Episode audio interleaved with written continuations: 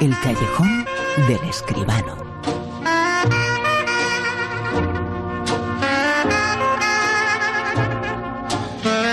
Hablamos, eh, por supuesto, de cine con José Manuel Escribano. Muy buenos, ¿qué tal? Buenas noches, Bruno. ¿Qué tal? El séptimo arte adaptándose a lo que dicen que es la nueva normalidad, que tiene muy poquito normalidad, pero tiene cine. ¿eh? Sí, bueno. Naturalmente que sí, hombre, los cines, eh, iba a decir están abiertos, bueno, eh, no todos, ¿verdad? Pero los que están abiertos, desde luego, tienen sus sesiones dispuestas para que todos los espectadores vayan. Y ya lo hemos dicho muchas veces, con todas las medidas de seguridad, con las eh, butacas reservadas para que nadie esté junto a otro, en fin, que se puede ir al cine, Bruno, hay que ir al cine. Uno de los grandes eh, damnificados es el mundo de la cultura, el mundo del cine en este caso, de todo lo que está ocurriendo en el mundo, no solo en nuestro país, eh, sino en todos los países. Hay que reivindicar mucho el mundo de la cultura y mucho el mundo del cine, porque tanto en España como en el resto de países es eh, muy seguro y muy saludable ir al cine. Efectivamente, eh, lo estamos diciendo, las entradas se compran por internet y todo el mundo puede ver ahí en su pantallita como la entrada que compra está rodeada de unas entradas vacías en las que no se va a sentar nadie. Eso es fundamental. Después la mascarilla, el gel, las eh, salas desinfectadas, en fin, sinceramente yo voy al cine y creo que ir al cine es seguro. Hay que ir al cine y dentro de muy poquito en el mundo del cine lo vamos a contar ahora en la actualidad, en las noticias.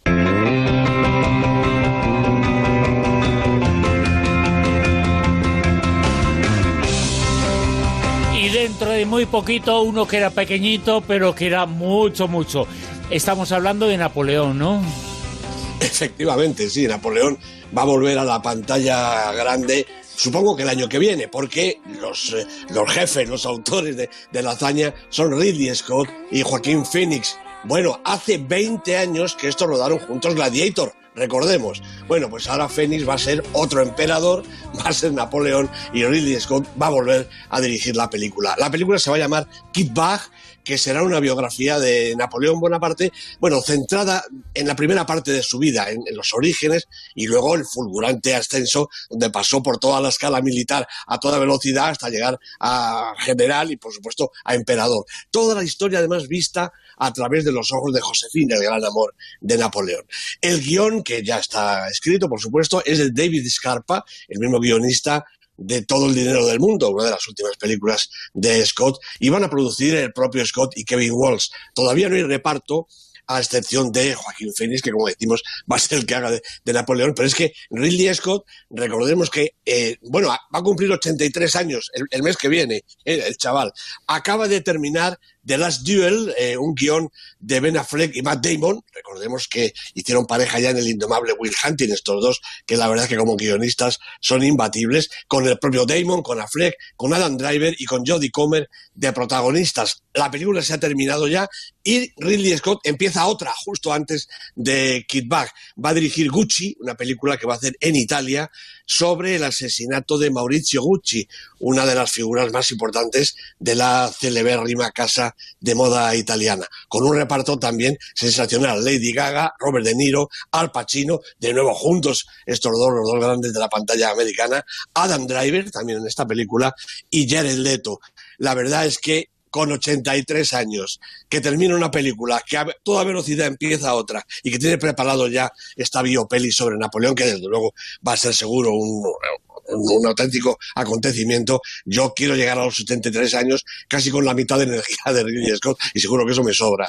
La verdad es que es un personaje inmenso con un protagonismo en la historia muy importante y solo alguien inmenso en el mundo del cine como Ridley Scott puede enfrentarse a la figura de Napoleón con éxito y además hay con alguien eh, tenemos que pensar en muchos actores. Eh, ¿Quién es un gran actor? Y seguro que el nombre de Joaquín Phoenix está es uno de los eh, personajes eh, que está capacitado para hacer a alguien Sí. tan grande como fue Napoleón. Naturalmente que sí. Yo pienso, fíjate, en el Napoleón de Marlon Brando y creo que Joaquín Phoenix es un, un actor parecido, de ese carácter, ¿verdad? Un actor tremendo, un actor descomunal, que es capaz de hacer cualquier... Bueno, lo acaba de demostrar hace muy poquito con su Joker, ¿verdad? Y es uno de esos eh, actores, de esos personajes de la pantalla, capaz de hacer cualquier personaje de la vida real si hace falta, como el caso de Napoleón. Seguro que Joaquín Phoenix es un gran Napoleón. La película será como sea, pero el protagonista seguro que está bien. Desde luego que sí. Vamos eh, con el tráiler, eh, con la película, con el comentario, con la crítica. La película, la obra se titula, es española, se llama No matarás. Papá ya no está. Ya lo sé. Ya es hora de que seas feliz. ¿Pero que soy feliz? Perdona, ¿te importa que me siente? Es que he pedido dos hamburguesas y había quedado a cenar y me he quedado tirada. ¿Te importa pagármelas tú? ¿Cómo te llamas? Daniel. Yo soy Mila. ¿Me puedes acompañar aquí al lado y te devuelvo la pasta? Pero que te estoy diciendo que estás invitada, de verdad, que no pasa absolutamente nada, en serio. Venga, vamos. Que no, que no, yo me tengo que ir, de verdad. Venga. ¿En serio? ¿Qué te pasa? ¿Que tienes miedo?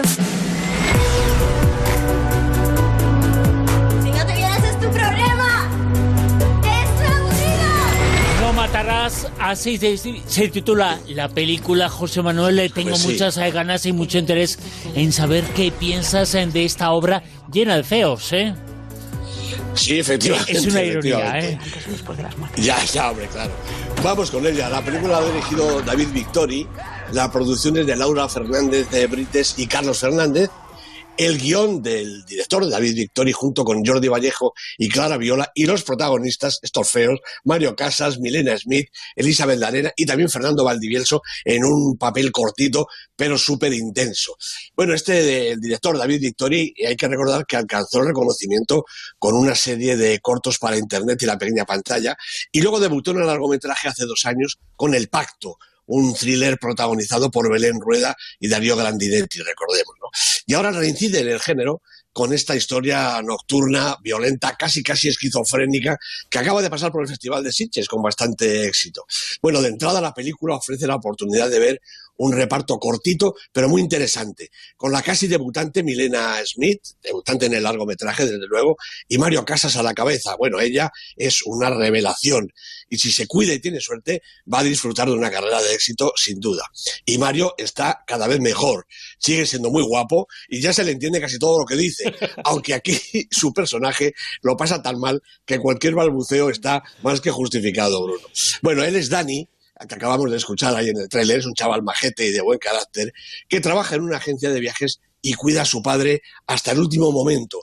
Y cuando éste fallece, pues Dani se enfrenta a una nueva vida que puede empezar haciendo un largo viaje que le proponen, ¿no? Bueno, le cuesta decidirse porque le tira más el pequeño confort de lo ya conocido, lo que incluye pues la habitual cena de hamburguesa y refresco en el bar más próximo en su tranquila soledad. Pero ahí llega Mila, una joven extraña y bastante desconcertante, ¿no? Que aún sin conocerse, pues le pide un favor. Bueno, no es gran cosa, pero cuando Dani accede, pues llega otra petición y luego otra y un ofrecimiento y otro todavía más inquietante y más sugerente. Y así comienza una noche de pesadilla que va girando como una tuerca que se aprieta cada vez más y más hasta llegar a un trágico punto sin retorno. Bueno, el todo en una noche es casi un género narrativo en sí mismo y hay ingente cantidad de ejemplos en el cine que lo aseveran.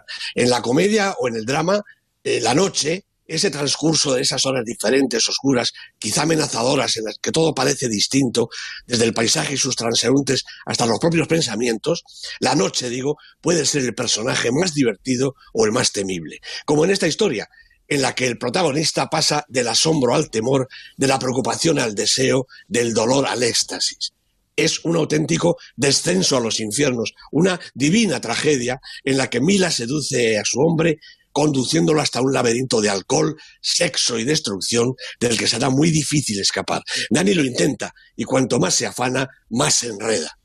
Bueno, David Victori pilota la narración con muy buen pulso, excelente sentido del ritmo y con algunas escenas de verdadero impacto. No solo las de descarnada violencia, sino aquellas en las que el bueno de Dani, el agónico descenso de una escalera, por ejemplo, se encuentra atrapado como en una tela de araña. Ayuda, la verdad, una banda sonora ejemplar de Adrian Folkes y Federico Jussi, el autor de El secreto de sus ojos, recordemos, ¿no?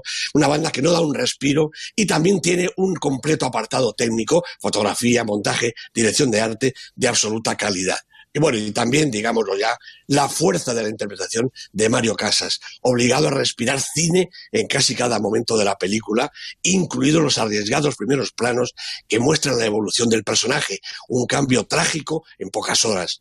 Horas por las que transcurre la noche, hasta esa secuencia final que, si bien fulmina el tono hiperrealista del relato, también contiene una enorme fuerza expresiva, 100% cinematográfica, que la justifica plenamente. Yo creo que a Mario Casas, eh, no sé si coincides eh, conmigo, José Manuel, a Mario Casas eh, le ha parecido, le ha pasado un poco lo que le pasó en su momento también a Leonardo DiCaprio. Eran muy guapos, la actualidad es mm. que hay la belleza de ellos, pero a medida que conseguía un poquito de madurez, que ya sabíamos cómo eran, crecía el actor. Cuando nos fijamos en pues menos en su físico, crece el actor, ¿no? Es verdad, es verdad. Y además, como digo, hombre, sigue siendo un hombre verdaderamente guapo, verdaderamente atractivo. Pero ya no lo vemos así solo, ¿no? lo, Efectivamente, lo, vemos como más, ¿no? Claro, claro, hace un personaje que es un, hombre pues apocado, tímido, un poco miedoso, con sus gafitas, el hombre tal, eh, compone un personaje y además eh, eh, David Victori lo trata muy bien, tanto al comienzo como al final, son como dos momentos muy cinematográficos que recuerdan incluso a otras películas de muchísima calidad, ¿no? Y a lo largo de toda la película, pues Mario Casas la verdad es que se va creciendo, va convirtiéndose en otra cosa, va haciendo un personaje y yo creo que está francamente bien. Es una de las mejores interpretaciones que le he visto y bueno, fuera de broma, sí que habla perfectamente, se le entiende muy bien y la verdad es que ya es un actor bastante completo. Eh, va a ser un gran actor en su madurez, no me cabe la menor duda. Vamos eh, con el Super 10, eh, con la lista, con todos los factores en juego, calidad, crítica, taquilla, el Super 10. ¿Qué nos sitúa esta semana en el puesto número 10? Pues este documental dramático, pero muy emotivo español, que ha bajado un puestecito. Eso que tú me das lo ha dirigido Jordi Évole junto con Pau Donés. Pau Donés es un homenaje al cantante tristemente desaparecido. En el puesto número 9... Bueno, pues el puesto que ha perdido eso que tú me das lo gana Tenet, a la película a la que yo daba casi casi por liquidada, pero bueno, se ve que todavía tiene un poquito de cuerda. Lleva siete semanas en la lista, estaba a la 10 y ha pasado a la 9 la película de Christopher Nolan. ¿Ocho? Pues repite posición en su séptima semana La boda de Rosa, de Iciar Boyaín, con Candela Peña, con Sergi López, una película española, seguramente es una comedia, habrá que averiguarlo viendo la película. ¿Siete? En el 7 está Falling, la película de Vigo Mortensen, ha bajado dos puestecitos. Me extraña un poquito porque la película entró con fuerza. Tercera semana para película interpretada, dirigida, escrita, en fin. Hasta la música ha puesto Vigo Mortensen, que es un verdadero artista. Seis. Greenland, el último refugio, una película, digamos, de ciencia ficción, ¿verdad? En la que la Tierra se ve asaltada por un tremendo eh, aerolito que va a caer encima y lo va a destruir todo. La ha dirigido Rick Roman Rowe y el protagonista es Gerard Butler, que también es productor de la película. Tres semanas en el Super 10. Puesto número 5. Bueno, pues aquí llega la película de la semana, una película sorprendente, Corpus Christi de Jan Comasa, protagonizada por Barstos Bielenia y Elisa Risenbel. No nos dicen nada estos nombres porque son todos polacos. Es la sorpresa polaca de la temporada que tantos buenos resultados ha dado en, hecho, en, en años anteriores y que se coloca aquí en su primera semana en el quinto puesto. Cuatro. Rifkin Festival, la película de Woody Allen, con Wallace Shawn, con Gina Gerson, con un auténtico plantel de estupendos protagonistas en los que cuenta también nuestra Elena Anaya. Dos semanas en la lista, repite la posición. En lo más eh, alto de este Super 10 en el podio, puesto número 3. Pues aquí está Papicha, sigue la película argelina Papicha Sueños de Libertad, dirigida por esta joven directora Munia Medur, una película que habla de las ansias de libertad de la mujer en Argelia, en la época moderna, pero seguramente en toda la historia. Puesto número 2.